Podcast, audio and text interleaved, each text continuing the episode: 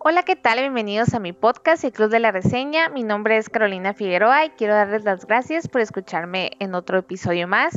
Primero que nada, quiero iniciar explicando un poquito de qué consiste el programa y es básicamente yo darles una reseña sobre una novela que leí en algún punto de mi existencia y que muy, muy probablemente me la releí la semana pasada para poder hacer el podcast del día de hoy.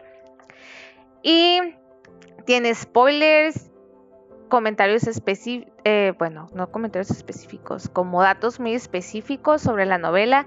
Entonces, si eres una persona a la que le causa conflicto saber de qué van las cosas, o, o sea, el final, o de qué onda con los personajes, pues la verdad es que todavía no me escuches hasta que lo hayas leído. Y si eres una persona que le vale cacahuate, y que no te importa saber qué onda, pues de una vez te doy la bienvenida y también quiero extenderles una invitación a ver si se quieren ir a mi club de la lectura porque pues nada más somos dos personas, lo mencioné anteriormente, no es broma, es 100% real, entonces estoy aceptando miembros, la verdad es que pues no me sobran. Entonces comenzamos a explicar, bueno, me gustaría decirles que el libro elegido para el capítulo de hoy, para el programa de hoy, perdón, es Abandonada tus caricias, que pertenece a la serie Bribones de Loretta Chase. Loretta Chase es una escritora estadounidense que tiene más de 15 libros publicados y ha ganado varios premios por, por novelas románticas. Y las novelas de ella van principalmente como en lo del romance de época. Y este libro, Abandonada tus caricias, pues es de eh, es de ese tipo de lectura, es de guanil, así de cuando se usaban los ladies y el lord y demás. Entonces, vamos a iniciar. Abandonada tus caricias es una novela que nos habla sobre Jessica Trent, que es una solterona de 27 años, que ahorita pues en esta época tú realmente dices pues 27 años realmente no es estar solterona, pero en aquella época en los 1800 y de pico, bueno no nos vayamos tan atrás, o sea yo creo que desde la época de mi abuelita a los 27, no tener vato, o sea tú ya eras pues ya eras solterona. Y tenemos a Sebastián Ballister, que es el marqués de Den, que es nuestro protagonista masculino. Y tenemos varios personajes secundarios. Este libro pertenece a una serie que mencioné ahorita, que es la de Bribones, y es el libro número 3. Lo padre de este tipo de novelas es que pues realmente no es como que tengan una secuencia, o sea, se pueden leer independientes. Yo, por ejemplo, pues estoy haciendo la reseña del número 3 y no comencé con el 1 o el 2, porque realmente pues es el libro que más me gusta de la, de la serie. Yo creo que es el que más esperaba. Bueno, esos libros ya están publicados hace rato, ¿no? Pero cuando yo leí el primero, te hacen como una introducción del mundo, ¿no? Y, y de algunos personajes secundarios que tú deduces que van a tener su propia novela. Entonces, cuando salió el Marqués, yo estaba como que, ah, él va a tener su novela, yo ya quiero leer su novela. Entonces ya después descubrí que tenía, o sea, que ya estaba publicada su novela, entonces pues me fui a leer ese y me brinqué el 2 porque la verdad no me llamaba mucho la atención. Ya eventualmente también los leí, pero sigo diciendo que el mejor libro de esa saga, de esa serie, perdón, es la de Abandonada tus caricias, que tenemos a estos protagonistas. Primero que nada, Jessica es descrita como una persona bastante guapa y el marqués es descrito como alguien que no es muy guapo. O sea, por lo general, ya ves que es muy usual describir a los protagonistas como, ay, es bastante guapo, todo el mundo lo quiere. Pero este men no, o sea, él es descrito como alguien como muy imponente, como que tiene mucho varo y como que tiene su carácter muy duro y hace lo que se le da la gana, pero no es alguien así que digas, uta, qué guapo está este vato. No, y Jessica tenemos a una mujer que se sale de los estándares de ese tiempo, o sea, es una persona bastante liberal, es independiente, quiere poner su propio changarro de, de baratijas. Bueno, no son baratijas, es como antigüedades, o sea, le gusta comprar antigüedades, restaurarlas y le gustaría tener una tienda de eso para poder pues para poder vivir de ello, porque como tiene 27 años y no se ha casado por convicción propia más que nada, pues sabe que tiene que tener algún sustento en algún futuro. Tiene un hermano que es Bertie Trent, que es descrito como alguien muy tonto, la verdad es que en la novela sí es, es una persona muy noble, pero sí es muy tonto, o sea, como que le patina, le patina lenta la ardilla. Entonces, siempre, siempre, siempre está metido en problemas, siempre está gastando dinero que no tiene. Entonces, nuestra novela comienza a partir de ahí, porque Bertie tiene esta, o sea, es de esas personas que que tiene como amigos, pero realmente nadie lo tolera mucho tiempo, como es de esos que a huevo quiere caer bien, a huevo quiere estar ahí, pero no se da cuenta que incordia, o sea, no se da cuenta que a veces como que, que harta un poquito a los de su alrededor y que le sacan la vuelta, o sea, es como el amigo incómodo. Y es, entonces él está como que a huevo se quiere meter al círculo donde pertenece el marqués y ellos como que pues lo toleran un ratito y hasta ahí y trata de seguirles como mucho la, el, rollo, el, lo que hacen. Entonces este dato no se lo puede permitir. Y tiene, eh, entonces, ¿cómo se dice este? El mayordomo. Eso es. Ya, ya, iba, ya estaba divagando aquí. El mayordomo le manda una cartita a, Jessica y le dice, ¿sabes qué? Tu hermano no se está portando bien. Yo sé que me estoy saliendo de, pues, de mi papel, del rollo, porque pues no debería hacer esto, pero necesito que venga y lo ayude, señorita, porque pues los amigos son mala influencia. Entonces Jessica va a Francia dispuesta a, sacar a su hermano pues del grupo ahí, de, ponerlo en cinta, porque pues no puede andar ahí desperdiciando su vida ni el dinero que no tienen. Y llega y, conoce a, a, Dain, que es el marqués, ¿no? A, Sebastián. Y la verdad es que como que desde el principio se siente como que hay, como que hay atracción. Y a Jessica le gustó, pero este vato como que está muy acostumbrado que pues no le habla a las damas.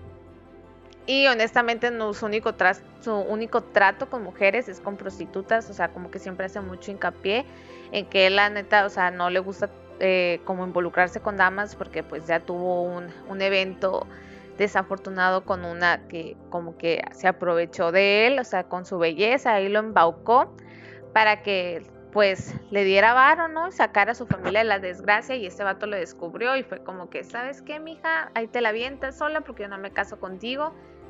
Y no se casó con la, con la morra y juró que ya no se iba a casar con ninguna otra porque no le iban a ver la cara de tonto. Entonces él es como que medio arisco a esta onda.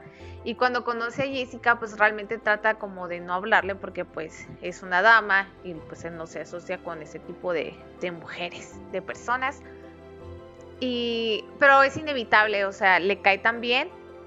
Bueno, no puedo decir que le, que le caiga muy bien. Ajá, como que le causó intriga saber un poquito de ella porque como que se expresaba como una persona así como muy sabionda, como que sabía de, matemáticas y ya saben que en aquella época pues las mujeres sumar, olvídate, ¿no? O sea, tenían que aprender nada más a bordar, a tocar piano, a cantar y cositas del hogar, pero pues sumar, leer, aprender latín, aprender japonés, chalala, pues eso no. Y entonces piensa que es una mujer de esas como de esas todos y como que en ese tiempo tampoco se veía cool, como que por lo general pues querían a mujeres como muy calladitas, que nomás se dedicaran al hogar y ellos andar por la vida alegre. Pero pues Jessica no, es así como lo mencioné anteriormente, es un personaje de, es un personaje femenino bastante fuerte. La verdad es que en el transcurso de la novela pues ella no cambia, o sea, desde el principio muestra que tiene un carácter como muy duro, de que sabe lo que quiere, sabe lo que necesita, sabe que quiere a, Sebastián, o sea, ella desde un principio como que le gusta este vato, pero este vato está en negación de que pues no, o sea, a mí nadie me quiere por lo que soy, probablemente ha de querer mi lana, pero pues por mí no, porque pues ni guapo ni nada, nomás varo. Entonces como que no concibe que alguien tan bonita como ella, así, muy muy genial la Jessica, si está interesado en él. Pero pues ya conforme pasa el tiempo, eh, empiezan a tener como, como encuentros así fortuitos, así donde están, entre tira y afloja, y agarrándose de las greñas, peleando, discutiendo. Ah, entonces, bueno, regresando, están con lo del tira y afloja, tira y afloja, hace que en una de esas nos encuentran en como en algo así como en una escena muy comprometedora. Y antes, o sea, tenías que andar a todos lados con carabina. Pues, o sea, si te ibas por una limonadita en un baile, tenía que andar la chaperona ahí detrás de ti o te tenían que estar viendo.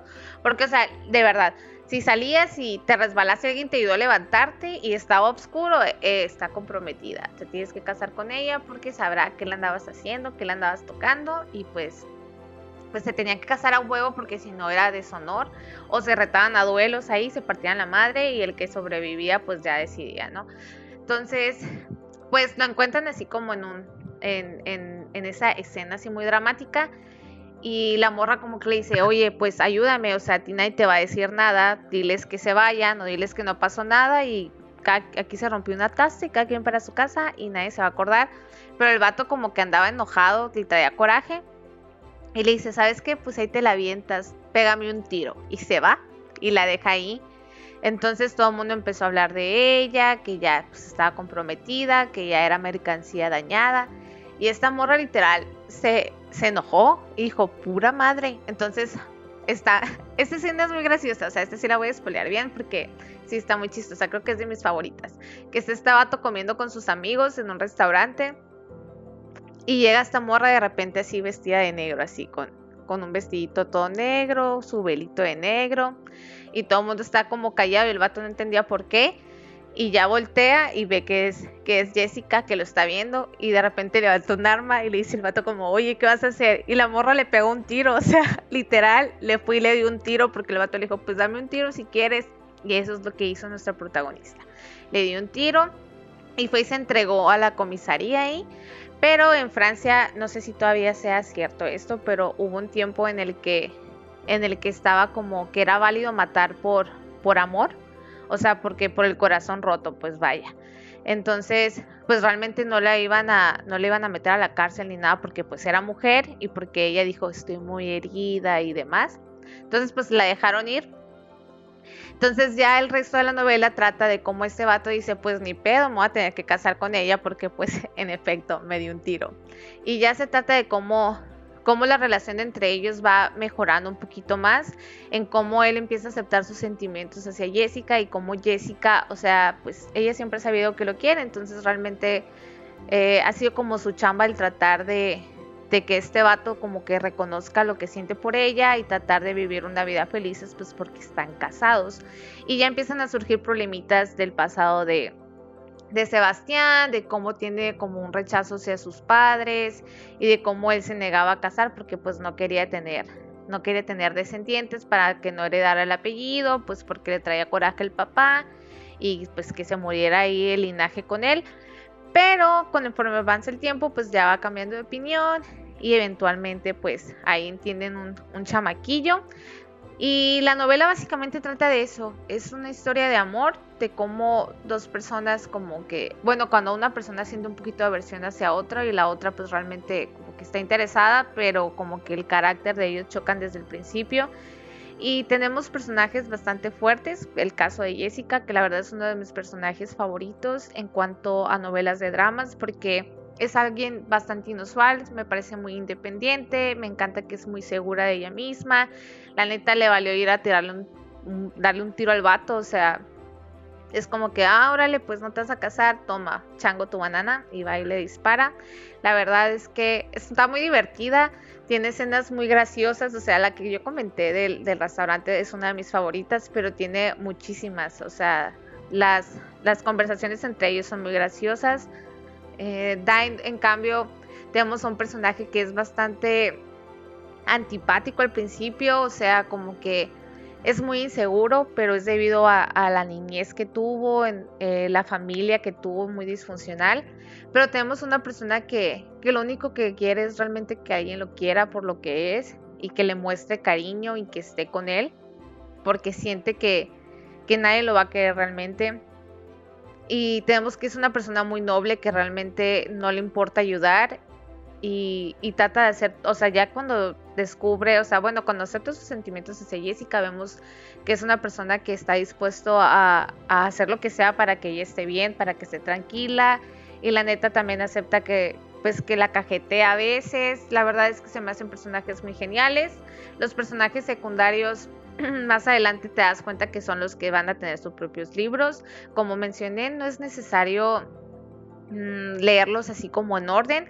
Sí se recomienda porque pues salen situaciones, por ejemplo, en el libro 4 mencionan a los personajes del libro 3, del libro 2, del libro 1, pero son historias totalmente independientes, o sea, si no los lees no pasa absolutamente nada, pero si los lees, o sea, ya vas a traer como cimentado ya de quiénes son quién es quién, o sea, en qué libros salieron.